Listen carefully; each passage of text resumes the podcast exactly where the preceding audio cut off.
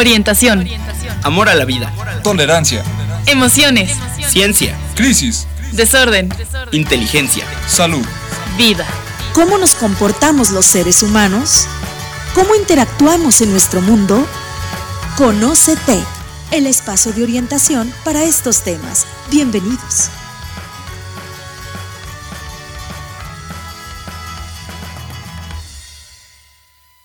Muy buenos días. ¿Cómo están todos?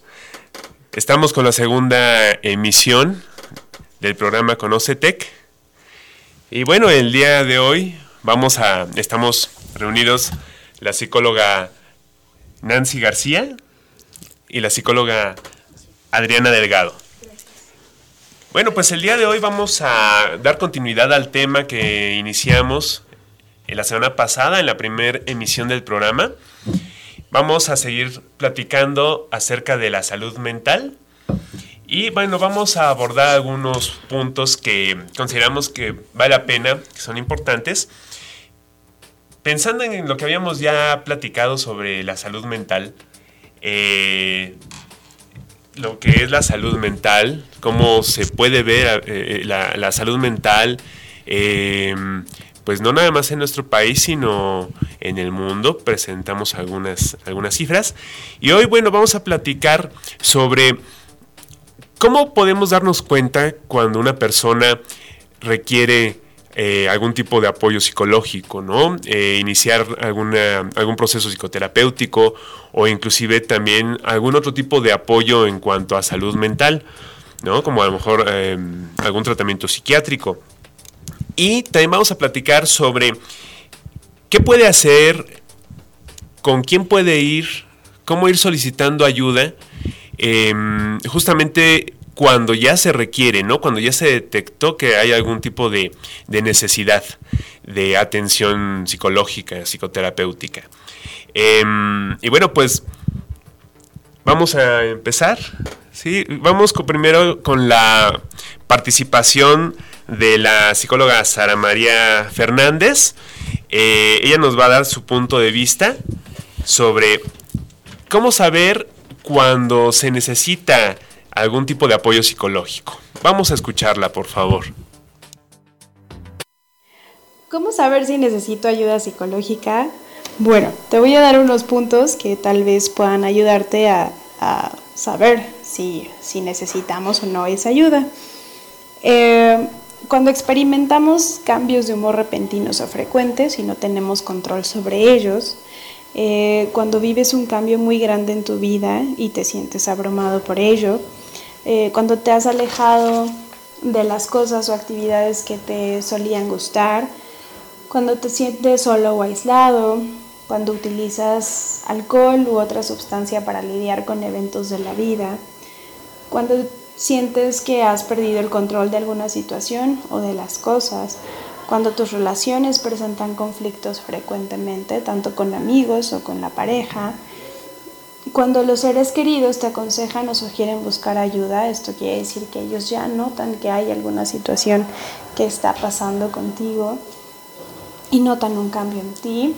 Cuando presentas dificultades para dormir o conciliar el sueño, eh, cuando no puedes dejar atrás el pasado y te hace daño, eh, cuando en la escuela o en, en, las cosas que haces bajas tu rendimiento también, eh, cuando no puedes dejar atrás el pasado y eso te hace daño, cuando tus pensamientos interfieren con tu felicidad, cuando no encuentras motivación en las cosas que, que, que haces actualmente, cuando sientes ansiedad constante y tienes pensamientos negativos constantes, cuando tus sentimientos no te dejan hacer lo que amas o lo que deseas, cuando no identificas tus emociones, eh, cuando no existe el amor propio, también si hay cambios eh, en el apetito, si, si, empiezas a notar que, que, existen este tipo de cambios, pues quiere decir que son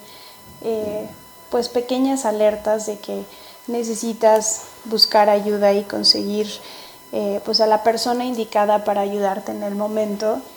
Y creo que es importante en ocasiones eh, pararse un, un momento en esta vida tan ajetreada que vivimos actualmente y darte cuenta de cómo es que estamos viviendo esta vida, ¿no? Ver el contexto, ver eh, cómo me siento, tanto físicamente como emocionalmente, mm, qué cosas identifico yo que me están sucediendo en la vida y, y al tener ese momento como de introspección y de conocernos un poquito, pues podamos darnos cuenta si realmente necesitamos la ayuda o no.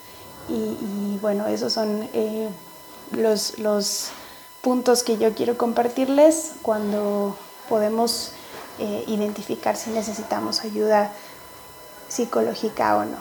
Gracias. Muy bien. Bueno, pues ya escuchamos la participación de la psicóloga Sara María Fernández. Eh, muchos puntos, yo creo, fundamentales en lo que, en lo que menciona, ¿no? Yo creo que vamos a ir retomando algunos que vale la pena eh, profundizar. ¿Cómo me puedo dar cuenta de que necesito algún tipo de apoyo psicológico? ¿Qué opinan? ¿Cómo nos podemos dar cuenta cuando ya eh, por alguna razón, por alguna situación que estamos atravesando, alguna etapa inclusive del ciclo de la vida, ¿no?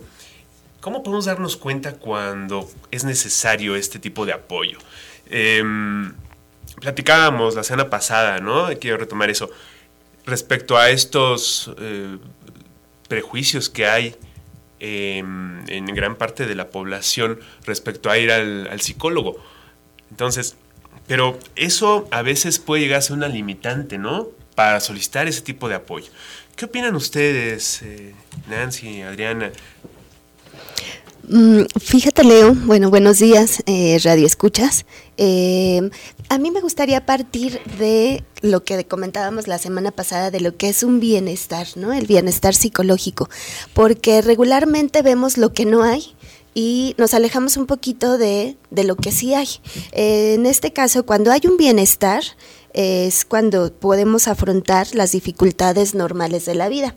Entonces, regresando como a lo que no hay, que comentaba esta Sara, pues bueno, si, si ya no estamos pudiendo afrontar esos pequeños conflictos, porque la vida es un cambio completamente, ¿no? Todo el tiempo ocurren situaciones, claro, todo tiempo, todo, en todo momento de, no sé, infancia, adolescencia, adultez, vejez, constantemente estamos en cambio. Si tú ya no puedes afrontar acertadamente o, eh, pues lo que comenta la, no sé, como en normalidad, por así decirlo, este, eh, ciertas situaciones de crisis, ahí es un buen momento para, para acercarte y buscar ayuda. ¿no? Este, eh, otra, otra situación es que, bueno, hay bienestar cuando se es consciente de sus propias capacidades. Si yo conozco mis capacidades y las, este, las mantengo, bueno, me relaciono correctamente, este, de acuerdo a mis capacidades, eh, bueno, hay bienestar. En el momento en que yo empiezo a dudar de esas capacidades, o que los demás, bueno, con el afán de cubrir expectativas de los demás de acuerdo a lo que a lo que ellos perciben, ahí es un buen momento para identificar que este que puedes eh, necesitar ayuda ayuda psicológica. Otra es, eh, pues bueno, dentro del, bienestar, este, es, la el, es el ser capaz de hacer una contribución a la comunidad. Cuando yo ya no contribuyo, cuando yo a lo mejor participaba en eventos deportivos, artísticos, altruistas a lo mejor de la comunidad, y ya ahora ya estoy aislado, ya no me gusta participar de ellos, ya no me relaciono como antes, es un indicador de que es momento de buscar ayuda ayuda profesional. Y otra característica de bienestar o de estabilidad este, mental es cuando se puede trabajar de forma productiva.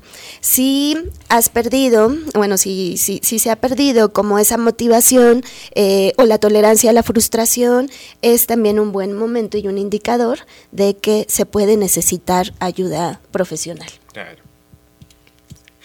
Sí, eh, aquí hay varios aspectos, ¿no? Ahorita tocaste un punto que se me hace muy importante, Nancy.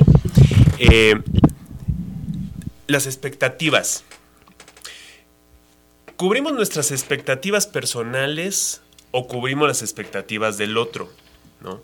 Y ante esto es como eh, bien importante ir eh, dándonos cuenta nosotros, individualmente también, por supuesto, de si lo que yo estoy haciendo me produce un bienestar. Porque puede ser que para la familia, puede ser que para los amigos, puede ser que para otras em, eh, personas con las que interactuamos, estemos llegando a a lo mejor ser muy eficientes, a lo mejor a ser muy productivos. Pero, o al revés, ¿no? Puede pasar todo lo contrario. Pero, ¿qué pasa si el individuo se siente em, insatisfecho? O al contrario, ¿qué pasa? A veces estas expectativas, ¿no? De, por ejemplo, de, la productividad, ¿no? Del ser productivo, pueden llegar a ser muy, muy relativas. O sea, para lo que unos puede ser ser productivo, a lo mejor para otros no. Eso es algo muy, muy, muy normal. Pero pensando en que esta productividad también puede llegar a ser socialmente em, vista a través de, los roles ¿no? que, se, eh, que se tienen ¿no? en la vida diaria, puede pasar que esa productividad no sea vista. Por ejemplo, ahorita pensé en una ama de casa. ¿no? Una, una ama de casa no se ve toda la chamba que hace, ¿no? Todo lo que, en lo que participa. En eh, este eh, aseo de la casa quizás, ¿no? en alimentación. Y me llama la atención cuando luego eh, dicen algunas personas, o se les, yo les pregunto, ¿usted trabaja? Me dice, no, estoy en la casa. ¿No? Entonces, eso es algo que también puede llegar a ser muy frustrante, ¿no? Porque tiene una chamba tremenda y es muy productiva. Entonces, para otras personas lo ven como que no es trabajo. Bueno, eh, vamos a ir a un corte y continuamos con el tema.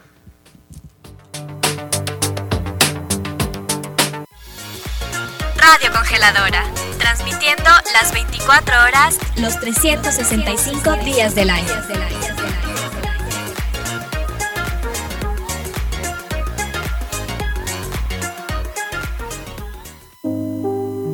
Dicen que el amor a primera vista no existe. Yo no sé, pero en el cuento de García Márquez publicado en 1992, El avión de la Bella Durmiente, empecé a creer que sí es posible. En el aeropuerto Charles de Gaulle en París, un hombre ve a la mujer más bella que haya visto en su vida desaparecer en un segundo entre la multitud del aeropuerto. Para el colmo, su vuelo con destino a Nueva York se ha atrasado. Pasa las horas interminables pensando en la bella, como él le ha nombrado y después de un rato aborda. Descubre que en uno de los asientos vecinos, junto a la ventanilla, está la bella. El pobre queda tan pasmado como para quedarse contemplándola mil años. Sin embargo, antes de que pudiera hablarle, la mujer se sume en un profundo sueño, tal vez por un cansancio que él desconoce y que duró todo el viaje. Sufriendo el amor vívido en el otrora de una novela que leyó de Kawabata llamado La Casa de las Bellas Durmientes, cuando llegan a Nueva York, ella despierta, pasa por su lado y desaparece con el amor que él le tenía. ¿Acaso porque son más posibles y reales que los otros, los monógamos?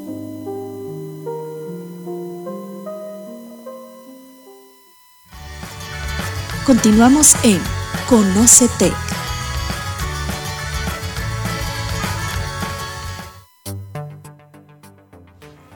Regresamos al programa continuamos platicando sobre cómo saber si necesito ayuda psicológica.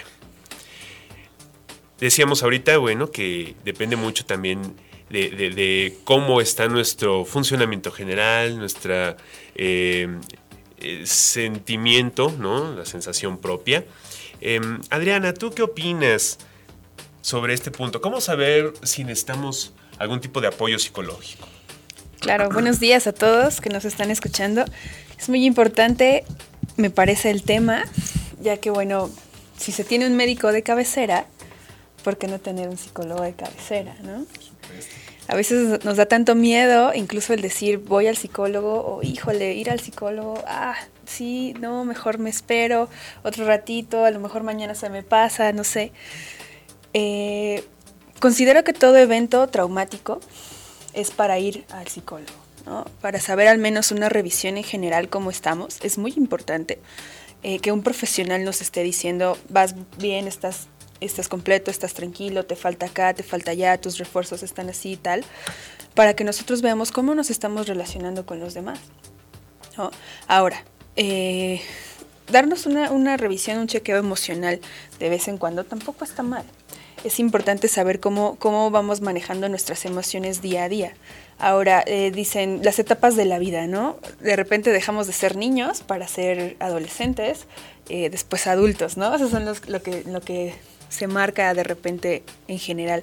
Pero, ¿qué está sucediendo si ya soy un adulto en, en cuestión edad, cronológicamente, pero no me siento como tal, ¿no? Eh, considero que todavía no estoy preparado, a lo mejor ya estoy trabajando y sigo viviendo en casa de papá, de mamá, ellos me siguen manteniendo, ya soy casado y estoy igual, ya soy casada y estoy acá. ¿Qué sucede cuando no cortamos esas etapas? Y nosotros nos sentimos plenos, ¿no? De repente viviendo por ahí y, no sabemos si hay algo que nos hace falta cortar, si hay algo que tenemos miedo a, abrir, a darnos cuenta y considero que ahí también es un punto de gran importancia para poder acudir con algún profesional de la salud, en este caso psicología, ¿no? Entonces... Es cierto, sí. es, son como, son estos indicadores, ¿no? Yo ahorita estaba pensando que comentabas esto, que pensando, por ejemplo, hay, hay, varias formas de considerar cuando una persona ya requiere el apoyo, ¿no? Podemos verlo desde el punto de vista específicamente clínico, ¿no? Claro. Pero, sí, yéndonos, por ejemplo, los síntomas a, a signos, ¿no? que pudieran ya indicar clínicamente que una persona ya requiere algún tipo de apoyo psicológico. Pero pensando en que em, es como cuando vas al médico, que la tendencia es ir al médico cuando ya estás enfermo, ¿no? O sea, no se previene. Más bien se, reacciona. Se reacciona, exactamente. Al, momento. ¿no? Sí, estamos acostumbrados a, reaccionar más que a prevenir. Entonces, hay lugares, eh, Argentina, este, Uruguay, ¿no? Hay varios países en donde, lo comentaba la semana pasada, me parece, que ya incluyen inclusive dentro de los seguros médicos la atención psicológica. Y es muy habitual ir al psicólogo.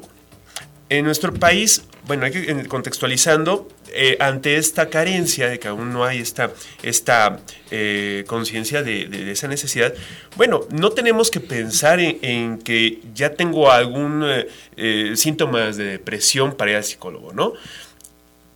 Una opción es justamente darse un chequeo, ¿no? E inclusive como una forma de autoconocimiento. De autocuidado también. De autocuidado, por supuesto. ahorita que mencionas en otros países, claro, en México, ¿qué estamos haciendo? ¿Ustedes saben de algo que estemos haciendo para mejorar la salud mental? Como gobierno, eh, por ahí sé, eh, se están instalando en escuelas públicas primarias trabajadores sociales que finalmente no son psicólogos y no son profesionistas de la salud mental, pero que finalmente están sirviendo como medios de canalización hacia nosotros. Y esto se los digo porque de repente en el consultorio sí me llegan pacientitos que es como, es que este, la trabajadora social de la escuela me pide que visite a un psicólogo, ¿no? Entonces se le da la atención, por supuesto se le da el, de regreso el oficio a la escuela, pero esto me parece una muy buena idea necesariamente debería haber un psicólogo, ¿no? Eh, no sé ustedes si han trabajado en escuelas este, particulares, pero en eh, kinder primaria, algunas secundarias, tienen su psicólogo. Pero ya estamos hablando de un lujo, porque, ah, estás en escuela particular, entonces ahí sí hay psicólogo. Es un wow, no es un plus que te da la escuela. ¿Por qué no se normaliza entonces en escuelas de gobierno tener un psicólogo? Ya se está comenzando con el trabajador social, ¿no? Que de alguna manera sirve como la canalización y, y, este, y viene muy del modelo de Estados Unidos, si me permiten aquí decirlo, donde el trabajador social tiene un gran peso, pero está, el trabajador social está capacitado, capacitado de manera distinta que acá en México. Entonces, estamos tratando de hacer lo mismo sin los, las bases fundamentales que necesitamos como para darle el el empuje a nuestra sociedad y poderla irla cambiando, a lo mejor con los pequeñitos, ¿no? Que como psicólogos sabemos que signos y síntomas en los pequeños se ve muy bien en, en cuanto a la familia, ¿no? Fíjate que hay algunos programas, Adri, en escuelas eh, públicas, Públicas, eh, como el USAER, no sé si todavía sí, se claro, llamando así, Sí, sí, que es de programas de aprendizaje, ¿no? Eh, aquí también algunos psicólogos, bueno, este, manejan como situaciones emocionales, no nada más se van como a la a la parte de, de aprendizaje, ¿no? Y, y escolar o de necesidades específicas, ¿no? Con los niños. ¿También en Eh, general lo También lo hacen de manera general. Yo creo que aquí el punto es la capacidad que se tiene de atención, que es mínima, o sea, digo, llegas a un IMSS, a un eh, ISEMIM, y realmente la cantidad de psicólogos es pues muy poca, ¿no? Comparada para la población que se tiene y en donde incluso las citas que se que se van realizando son de una vez al mes, Una vez al mes. este, una vez dos, dos meses, Sí, o sea. Sí, realmente la la atención o el seguimiento que se le da a una persona que tiene alguna situación emocional en instituciones públicas, este, sí es mínima, ¿no? Yo creo que sí parece acá en México como un lujo. Definitivamente es, este es un lujo y este y bueno, el también las personas, yo creo que también por esa misma situación van eh, postergando el asistir ayuda profesional. ¿no? Y además de que lo postergamos en una situación económica, porque mira, estamos hablando de situaciones públicas, ¿no? Donde, ah, pues voy al IMSS, voy al ICEMIM, tal, etcétera, etcétera, de, de- en cuestiones gratuitas, por así decirlo. sí. Pero entonces cuando ya me cuesta, ya no voy. Porque si voy a pagar, ¿qué les gusta? 300, 400 semanales, ya no voy. Entonces, me- pero sí voy y cada fin de semana me gasto lo que quiero con mis cuates y me sirve de terapia. Te sirve en el momento, ¿no? Considero, a lo mejor porque ya te desahogaste y te sentiste mejor. Pero ¿y entonces cómo lo resolviste? ¿Y realmente te sirve? No, por eso digo, porque en el es- momento a lo mejor te es desahogas. porque sí. sabemos muy bien que yendo a terapia, cuando verbalizas lo que, lo que traes y lo ves puesto en el otro, ya es un momento de desahogo. Es el primer paso. Es un Pero, asunto también. Entonces, ¿cómo lo resuelves? Sí, es un asunto realmente de valientes. Claro. Era- Sí, sí, por supuesto. Era proceso, ¿No? iniciar tu proceso psicológico es de valientes. Pero no lo vemos de Es esa manera, inversión. como la Es inversión, una muy buena la inversión inversión. en mi salud, no lo vemos de esa manera, sino como porque tengo que pagarle a alguien solo porque me escuche. Así se observa, y yo lo- se los digo porque son comentarios que se escuchan de repente y, y pues sí dices, oye, o sea, tan es así mi trabajo como el de los dientes que hablábamos la, la ocasión anterior, un saludo para los odontólogos, eh, eh, que el- ya te cambió la muela, que ya te hizo esto, y ahí entonces ahí cuando es tangible, entonces sí vale la pena. Y acá de repente vas a una sesión y dices, no, pues no me sirvió de nada. Dos sesiones, no, pues no me sirvió de nada. Es que realmente es un proceso. Sí, no es de rápido. No es, te voy a quitar la aguja que te viene molestando desde hace 10 años, ¿no? Y empiezan a sentirse bien y se dan de alta, ¿no? Sí, sí, sí es correcto. Ya Se no dan van. de alta. Ya ya. no van. Ya están listos. Eh, Fíjense que hay que, hay que ver que estamos acostumbrados a lo tangible, como lo dices, ¿no? Estamos acostumbrados a tomar en cuenta lo que somos. se ve. Claro, o sea, al final de cuentas, dentro de nuestra cultura occidentalizada, pues estamos acostumbrados a considerar este tipo de aspectos. Lo que no se ve, no existe, ¿no? Se ve como que no existe, ¿no? Y al final de cuentas no vemos esa necesidad porque a lo mejor pues no lo tengo en el cuerpo, no tengo la, la caries, en fin. Es parte de nuestra cultura y de lo que estamos trabajando, ¿no? Nosotros como psicólogos yo creo para ir viendo eso. Bueno, vamos a un siguiente corte y regresamos.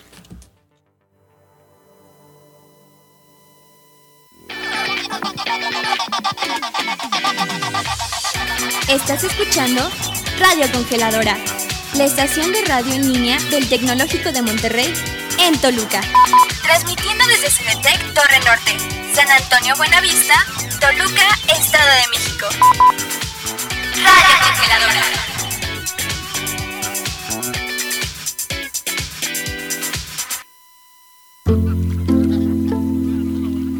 ¿Se han puesto a pensar qué harían si un día por la calle se toparan con ustedes mismos? Esta es la premisa que el escritor Jorge Luis Borges utiliza en el cuento El Otro, publicado en 1975. Un anciano Borges yace recostado sobre un banco frente al río Charles, en el norte de Boston. Sin apartar la mirada del río, siente que alguien más se ha sentado a su lado.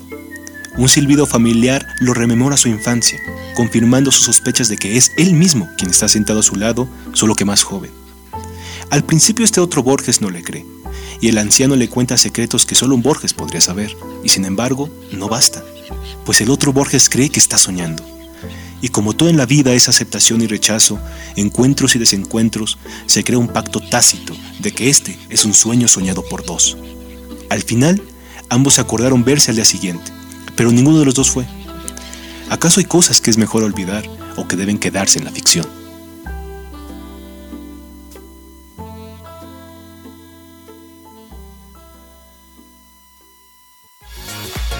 Radio Congeladora, transmitiendo las 24 horas, los 365 días del año.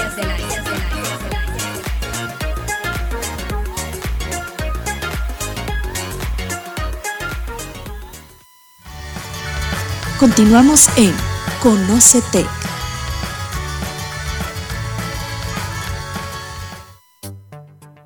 Continuamos platicando. Em, retomando un poco el tema de todo lo que, lo que no se ve a veces dentro de nuestra cultura no existe, ¿no? Si yo dependo de tener, a lo mejor pensando en, los, en un asunto muy visible, una caries, para ir al dentista y no hago este trabajo preventivo antes de que me salga la caries, puede llegar a ser ya mm, más pesado, más difícil, más caro ir cuando ya tengo el problema. Y en cuanto a psicología, pues eh, no es tanto ya hablar de dificultad, pero el problema es que a veces como no veo eh, eh, mi situación, no veo ese malestar interno, dejo pasar el tiempo, ¿no? Postergo para ir al psicólogo. Pero ¿qué sucede hablando de signos y síntomas? Este, en, la caries, o hablando de que lo ves, ¿cómo me doy cuenta corporalmente? Digo, porque me dedico también un poquito a lo corporal. ¿Cómo me doy cuenta que ya no estoy haciendo bien las cosas? ¿No? El psicoanálisis lo refiere como el acting out, ¿no?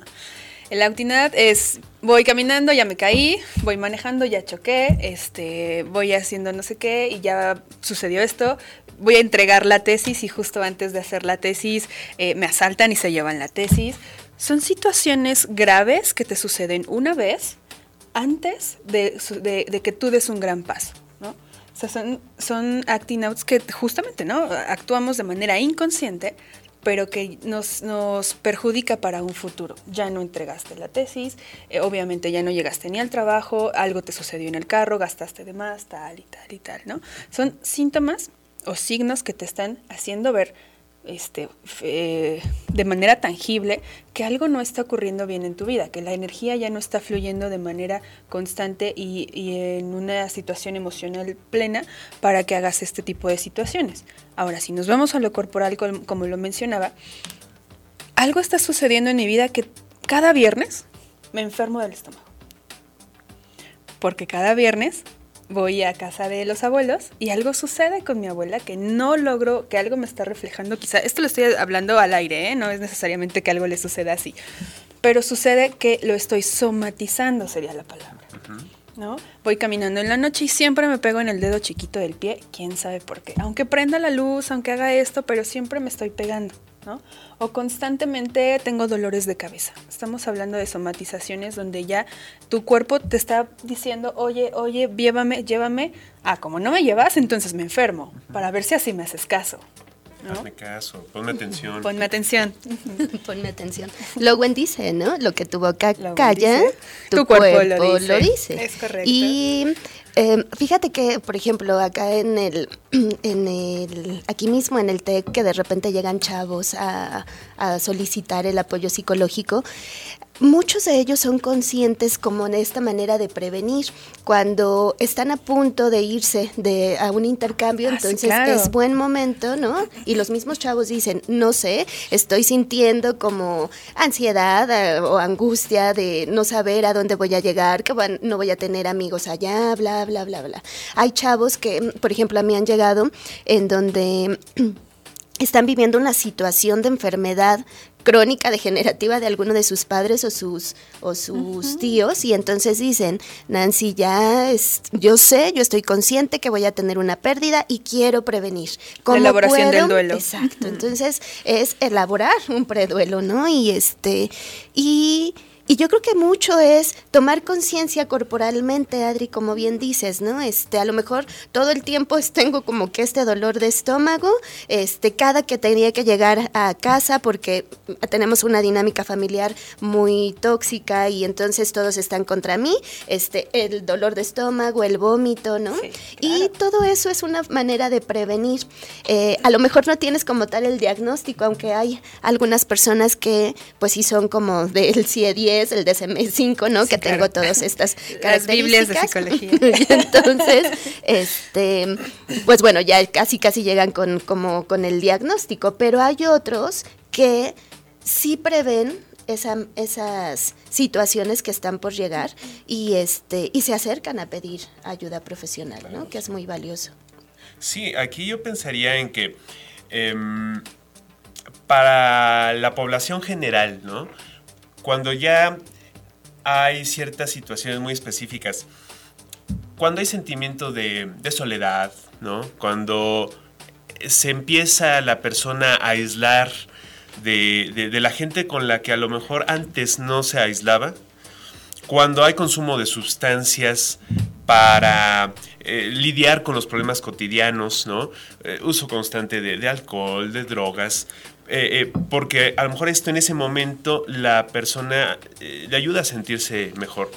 Cuando hay un aferrarse al pasado que comentaba hace rato Sara, es correcto. ¿no?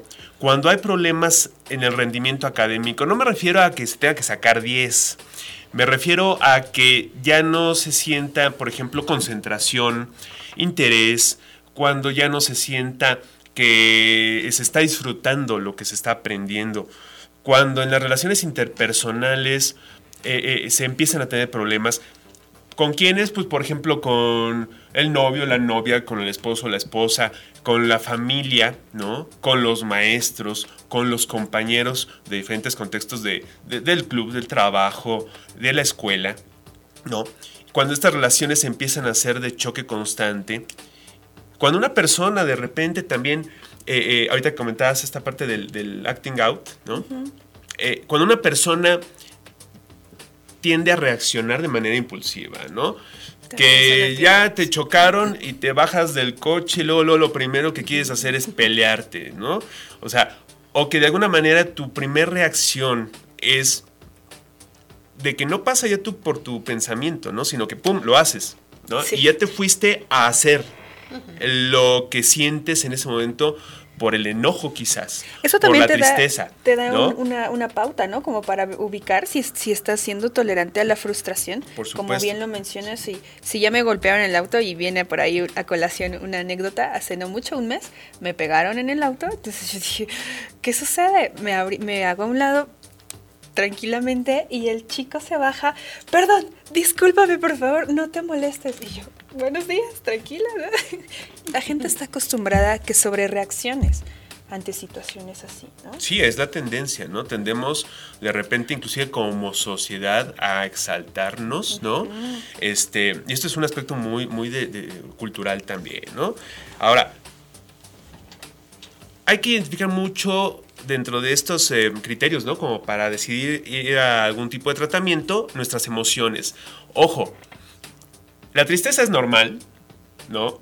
El enojo es normal, estar contento es normal, ¿no? Amar, amar, querer es normal. Ahí hay que ver cómo, qué hacemos con esas emociones. O cuando estas emociones ya son demasiado eh, constantes y perduran. Cuando me la paso solamente triste, ¿no? cuando estoy enojado, cuando sobrereacciono. Esos son puntos que hay que tomar en cuenta. Cuando mi primera reacción a lo mejor ante un evento es de enojo, es de tristeza, Ajá, o ya de violencia, ¿no? En un caso extremo. O a lo mejor eh, pase lo que pase, este, pues bueno, mi estado es así como de que es puro relajo. No, o sea, depende mucho de, de ese contexto, ¿no? En el que estamos. Y hace rato mencionábamos lo de las expectativas, ¿no? No se trata de cumplir las expectativas del otro, se trata de yo cómo me estoy sintiendo. Sí hay que tomar en cuenta cuando una persona, cuando seres queridos, cuando a lo mejor amigos, nos dan algunos indicadores de que, oye, algo está pasando, ¿no? Este, para de alguna manera también, em, bueno, cuando es gente de confianza vale la pena hacer caso a ese tipo de, aspectos y eh, considerarlos como posibles eh, indicadores. Eso de las expectativas es muy importante. Si quieres, ahorita retomando, regresando el, tema, retomamos la parte de las expectativas porque mucho de eso viene cuando eres pequeñito, viene mamá y papá y qué expectativas tienen del pequeñito, ¿no? De la pequeñita.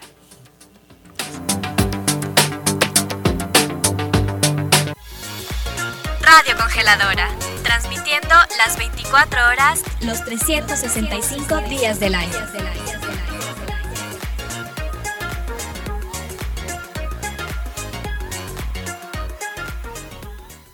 Concepto Radial presenta.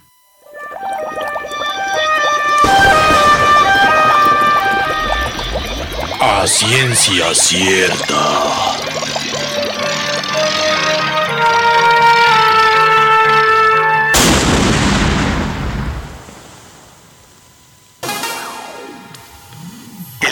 Internet.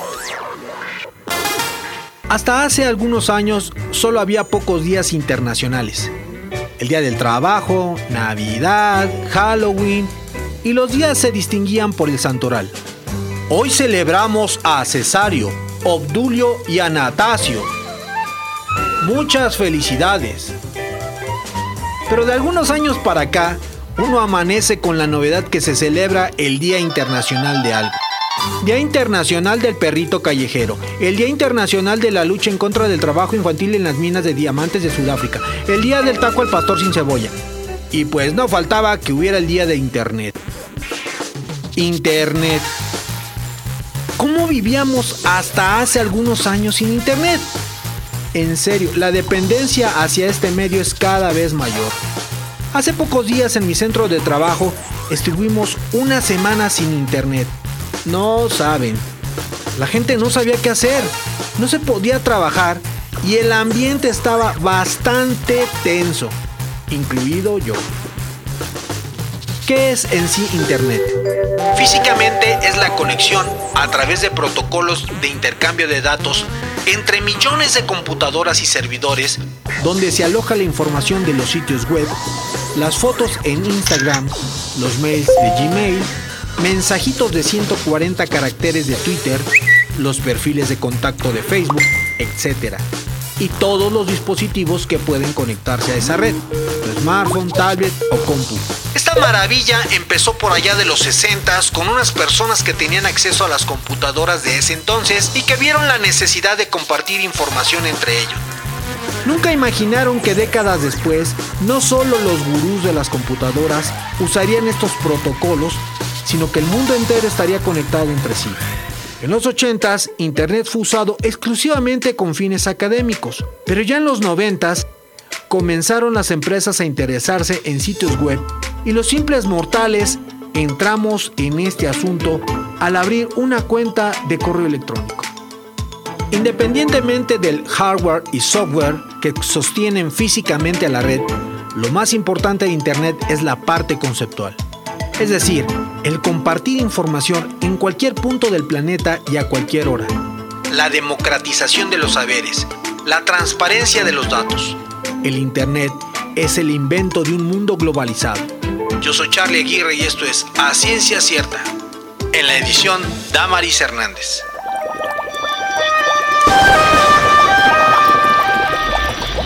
A Ciencia Cierta.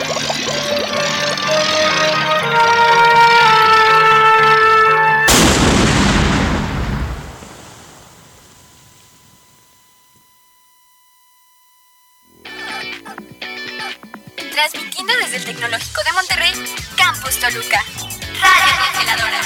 Con música y programas en vivo 24 horas, 365 días al año. Ubicados en Boulevard Eduardo Monroy Cárdenas 2000, San Antonio Buenavista, Toluca, Estado de México.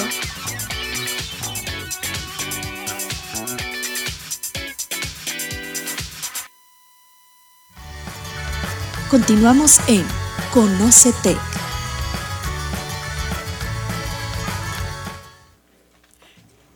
Continuamos, regresamos del corte. Y bueno, vamos a, a entrar con eh, el último bloque ya del programa. Eh, ante esta necesidad de ir al psicólogo, bueno, ¿qué puedo hacer? ¿O con quién puede solicitar eh, es el apoyo a aquella persona que ya detectó parte o algo o mucho de lo que mencionamos, ¿no? ¿Qué es lo primero que ustedes recomendarían para que esta persona ya pueda tener algún tipo de, de ayuda, de apoyo? Pues bueno, de entrada sí recomiendo que sea eh, un psicólogo o una psicóloga con cédula profesional, por favor. Este, porque es muy importante, ¿no? Yo creo que cuando queremos ir al médico o alguien que nos atienda, siempre queremos el mejor, ¿no? Creo que para todo buscamos o somos cuidadosos para eso. Entonces, para el psicólogo lo mismo, ¿no? Sí considero, sea psicólogo, sea psicoterapeuta, eh, si quieres de entrada ir al psiquiatra también y que el psiquiatra te refiera con algún psicólogo, eso está excelente. Hay situaciones, hoy justo en la mañana, eh, antes de venir para acá, me encontraba en Facebook este, un, un- un post ¿no? de, de estas empresas que se dedican a dar cursos de autoayuda. No, no voy a decir marcas aquí, pero son carísimos estos cursos. Si es de un fin de semana, que es viernes, sábado y domingo, me parece, o jueves, viernes, sábado y domingo, algo así, donde son cursos intensos, ¿no? En algún momento tuve la oportunidad de ir para ubicar cómo estaban reaccionando las personas, porque me- en, ese, en ese tiempo cuando yo fui, me saltaba que en otros países hubo personas que saliendo de ese curso se suicidaban. ¿Por qué sucedía, sucedía esto? Bueno, porque no podían con toda la adrenalina que se les venía, que ahí te suben, que, que es como meterte un, o 10 vive 100 ahorita y te sube la adrenalina y después ¿qué haces con el bajón? Ajá, Un psicoterapeuta te va a llevar paso a paso y te va a llevar de la mano hasta donde tú puedas y con lo que tú estés listo para resolver. Yo recuerdo perfecto que en ese curso que viví me obligaron a hacer cosas que yo no quería y que era para quitarme mis miedos, ¿no? Y yo decía, espérate, pues yo no tengo miedo a eso, yo no quiero hacerlo. ¿Saliste con miedos de ahí? Y salí con miedos de ahí, con traumas aparte, ¿no? Entonces, para quien sí no está acompañado de un psicoterapeuta y se mete a estos cursos de, de que te suben la energía y te suben la adrenalina y el autoestima a más no poder, y que después de un mes no sabes qué hacer con eso, viene el bajón.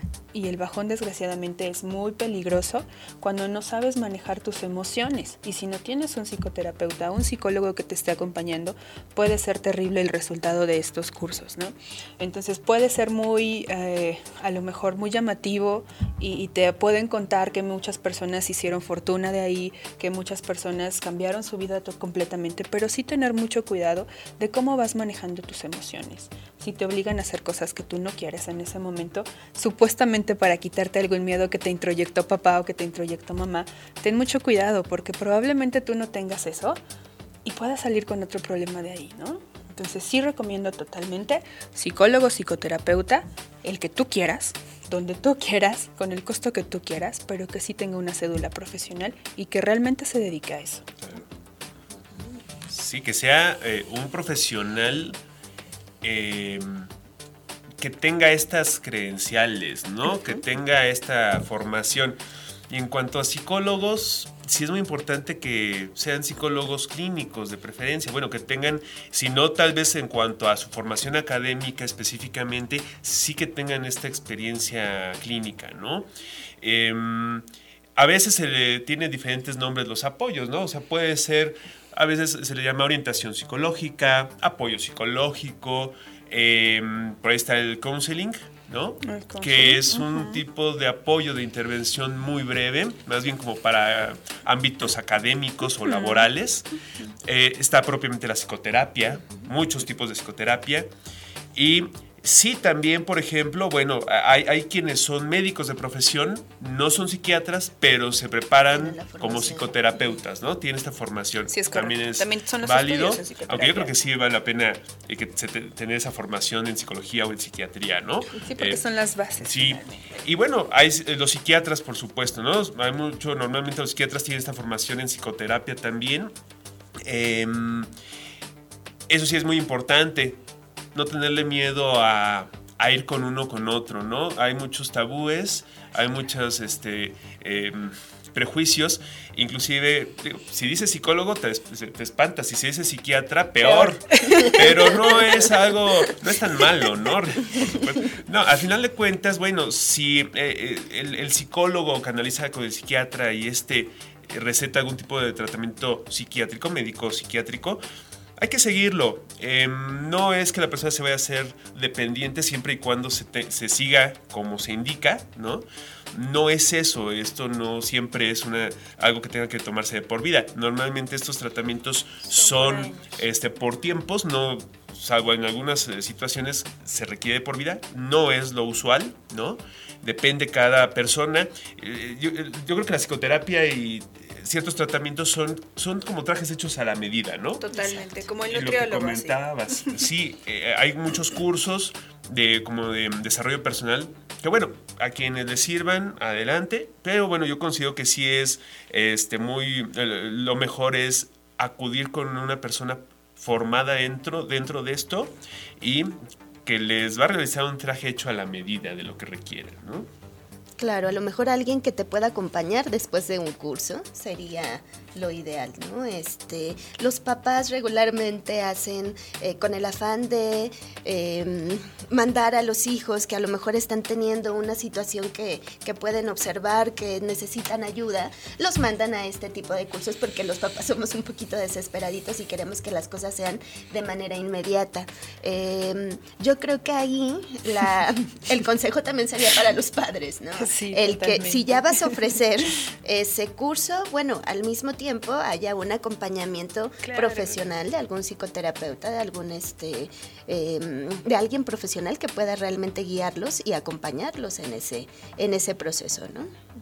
Bueno, y sobre todo ahí si vas a mandar tú como padre, tú como madre, o mandar a tu hijo, a tu hija, yo creo que también sería importante que tú como padre o madre te revises, ¿no? Te involucres. Porque a veces, yo, yo, yo estoy bien, no, yo no tengo nada, es él, es él. Eso sobre todo lo hacen con los niños. Sí, por supuesto. El niño es el que algo está teniendo, están bajando las calificaciones, no sé qué, lo mandamos al, psicólogo, ¿no?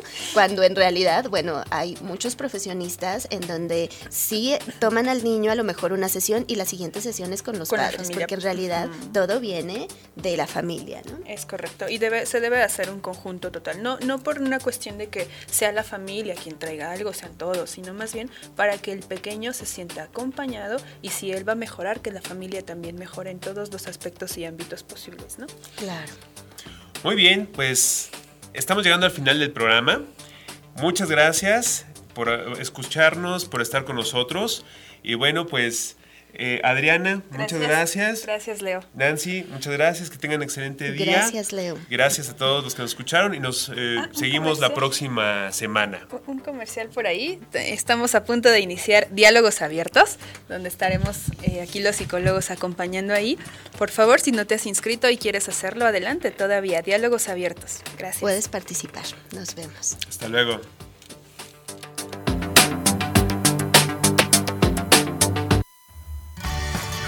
Los esperamos en la próxima emisión de Conócete, un espacio de orientación y apoyo a través de la radio.